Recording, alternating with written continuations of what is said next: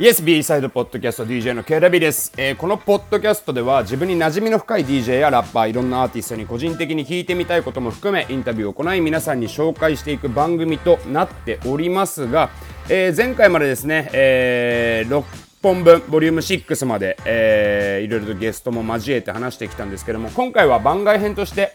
えー、というよりですね自分がニューヨークから帰国して10年という節目を迎えたのが、えー、先日だったということもあっていろいろと昔話を交えた話もしていいんではないかとそういうアドバイスもですね、えー、周りの方々から頂いてまして、まあ、10年以上前の話なので記憶もねたどりながらになってしまいますがまあちょっとね昔話をしていってみようかなとは思っております。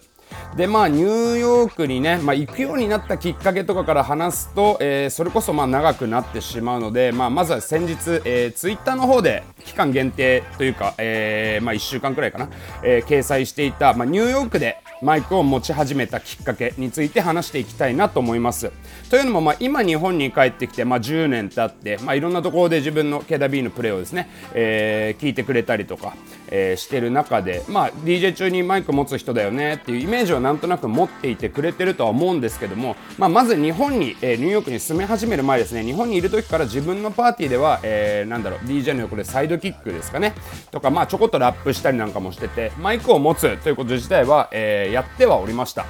まあ、しかしもちろんですね、まあ、ニューヨークに行く、まあ、つまりね英語圏アメリカに行くわけですから100%英語でやるということは本当に非常に、えー、ハードルが高くてですねまあ、さらに行ってからまともにこう DJ を、えー、クラブというクラブでできるようになるまでは1年以上かかっていたので、えー、ニューヨークでマイクを握るまではそれなりの時間がかかりました、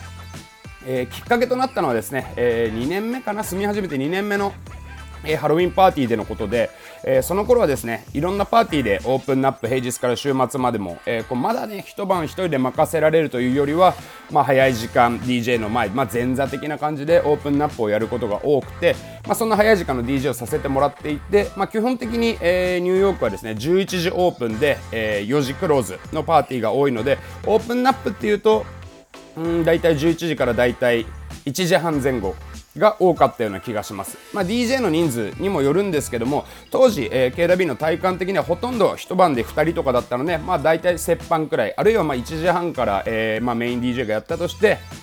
なんだろうなクローズまではそのメインのもう一人の DJ がやんないけれども、えー、まあなんだろクローズの最後40分なり30分なりをまたオープンアップの DJ がやって最後勝たすみたいなねそういう感じのことも多かったんじゃないかなと思います、まあ、ちなみにメイン DJ って言ってますけど向こうだとまあプライムタイムとかって呼び方をしたりもするのかなというわけで、まあ、ハロウィンだったその日もですね、えー、自分 KW はオープンナップで入っていって、えー、別の DJ が来てタイミングで交代するっていうはずだったんですけども当時メイン DJ で入る人っていうのはなんだろうな、まあ、一晩に2件以上掛け持ちするのが当たり前で、えー、まあ、例えばねニューヨークだと11時からなんですけどもニュージャージーだともうちょっと隣の州のニュージャージー全然車で行ける範囲なんですがニュージャージーとかだともう少し早い時間からパーティーやってたりとか、まあ、あるいはアフターワークのパーティーでね夕方の時間帯からやってたっていう人もいるので、まあ、そういう場合はですねこう、まあ、2件以上の掛け持ちするっていうのが、えー、仕事として当たり前。で、まあ、さらにその日ハロウィンということもあって、まあ、だいぶねその自分の後に入るはずの DJ の入りが入り時間が遅れてしまって、まあ、それでも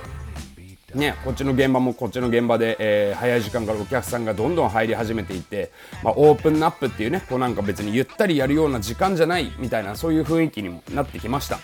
で、まあ、そんな時にねプロモーターが自分のところに来てマイク使ってお客さん煽ってくれないとみんな移動しちゃうぞと。焦った感じでやってきたんですけども、まあ、もちろんハロウィンなんでね普段以上に周りで、まあ、例えばクラブじゃなくてもバーだったりラウンジだったりとか遊べるところいっぱいあるわけなんでちょっとねこうここいまいちだなって思われたらすぐ移動されちゃうっていうところも、えー、当たり前の環境だったんじゃないかなと思います。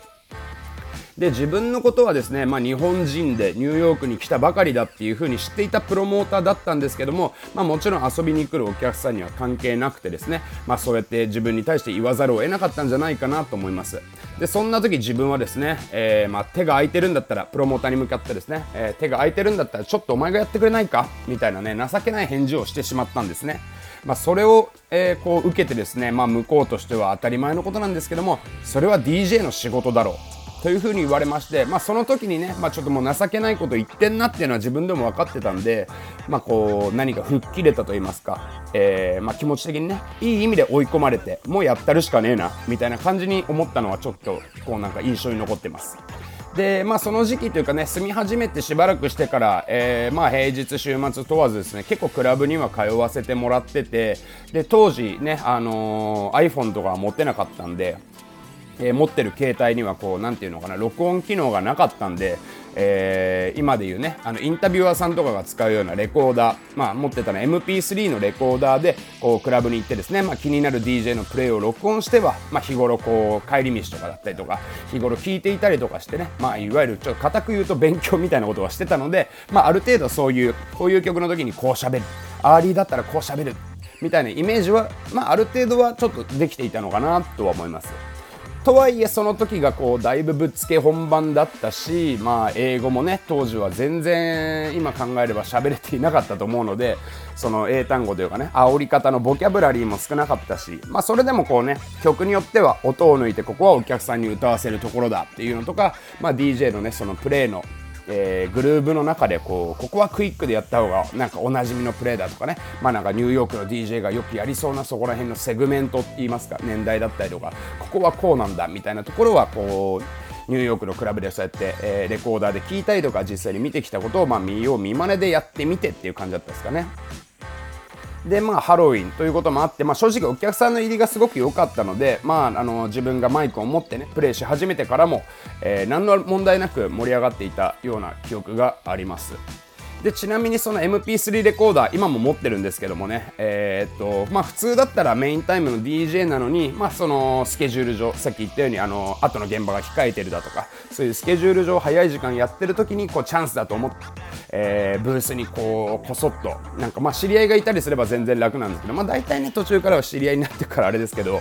こうこそっとこうなんかブースの横に行ってですね、まあ、音がよく取れそうなところスピーカーのなんか近くなんだけどでもなんかあんまりベースでね震えちゃうと取れなかったりもするんでちょっとこそっと忍び込んで置かせてもらってたりとかセキュリティの人に言われたりとかっていうこともまあまあありましたけどもまあそんなこんなで、えー、まあ今でもねたまに聞いたりはしてます。当時の、えー、というか、まあ、今でも活躍してる、えー、ラジオの DJ だったりとか、えー、まあ、当時の大御所 DJ が、まあ、絶対オープンなんかやるはずないのに、まあ、スケジュール上オープンやってたところに遭遇して撮らせてもらったりだとかあとは、まあ、一番ねラッキーだったのは、まあ、DJAM がなくなる、えー、生前最後のニューヨークでのクラブプレイの時とかそういうのとかも、えー、ちょっと撮らせてもらったりはしました。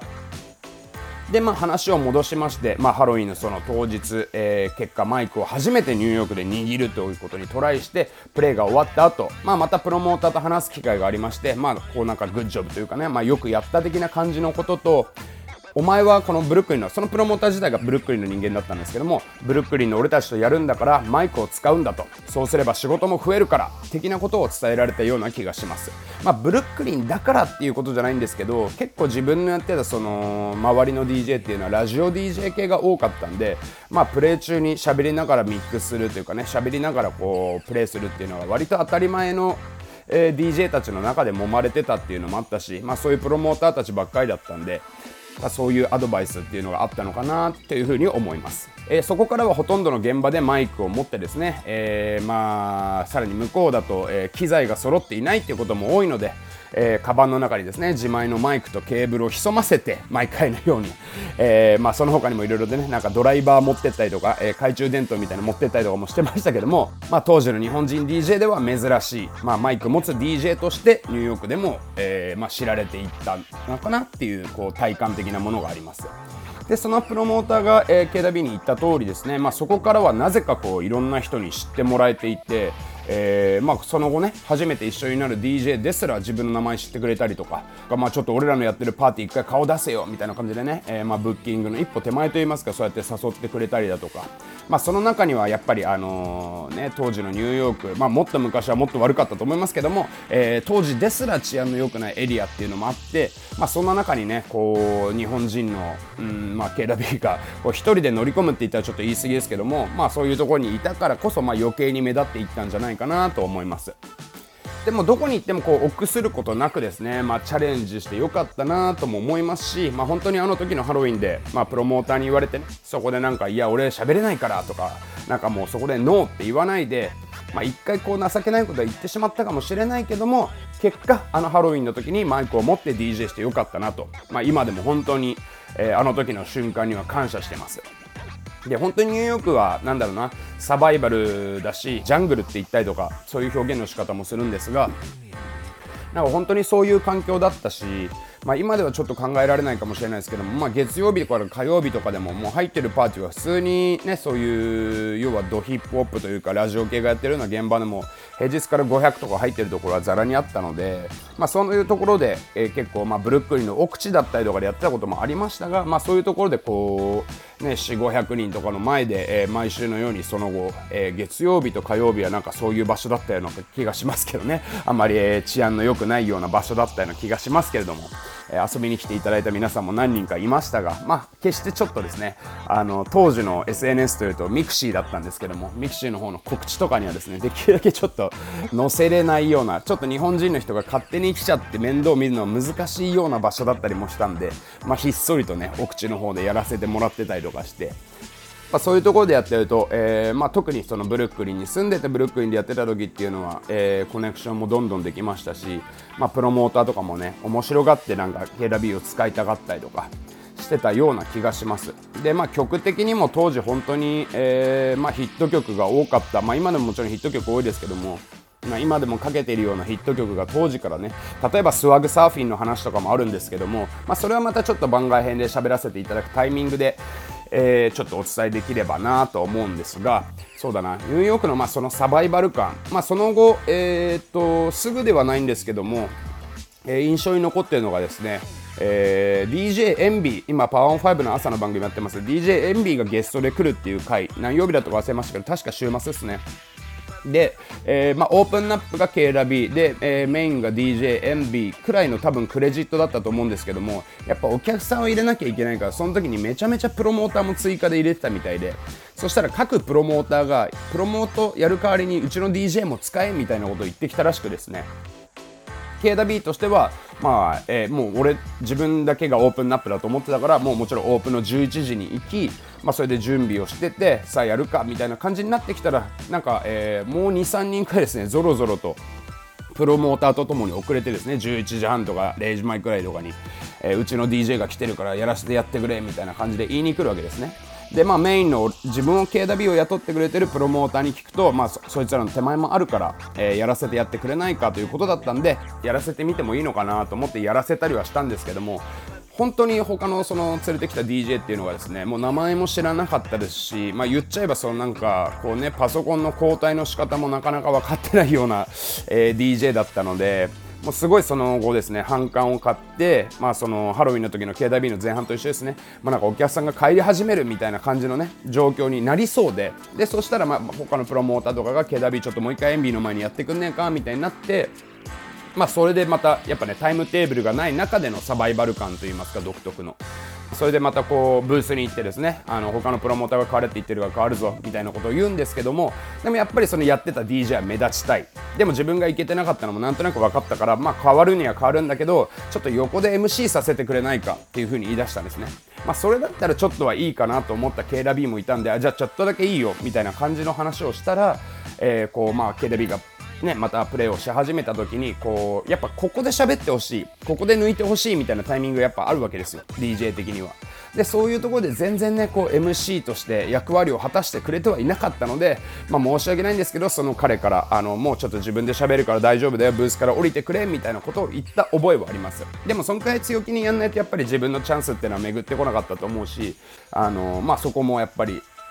なんだろうな自分に任せてくれじゃないですけど、まあ、そういうようなことを、えー、相手に対して言えたっていうのはそれはそれで、うん、まあなんか強気でいくことが向こうで仕事としてつながっていくっていうことがなんかね自分の中でも自信になったというか、まあ、その以前から分かってたからそういうことができたんだと思いますけどもなんかそういうようなことがね、えー、気持ち的にはつながったのかなと、まあ、だからハロウィンでそうやってマイクを持ち出してから、えー、やれる場所ではやれるようになりましたしまあなんかそういうことも経験できてよかったんじゃないかなと思います。なかなかその10年以上前帰国して10年なんでね今話したハロウィンの話なんでもうだから10ね45年前とかの話になってしまう。45年もだってないか134年前の話で14年前くらいだと思うんですけども、えー、ねまあ、昔話とかをいろいろ言うっていうのはなかなかね恥ずかしいものもありますし、えー、今更なんでっていう話でもあるんですが、まあ、結構そのツイッターで書いた方で反響が良かったっていうのと、まあ、どうせだったらそのツイッターみたいに流れるもの、ね、SNS よりみたいに流れるものじゃなくて、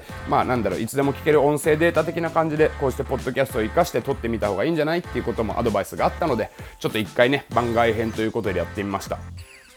で結構インタビュー的な感じでポッドキャストの方は進めていきたいなっていう趣旨は変わりないんですけれども、えー、今後ですねうーんまあこういう番外編だったりとか、まあ、なんか何かを紹介するっていうほどのものではないんですけども、えー、まあニューヨークの例えばじゃあね今のそのじゃあブルックリンの奥地で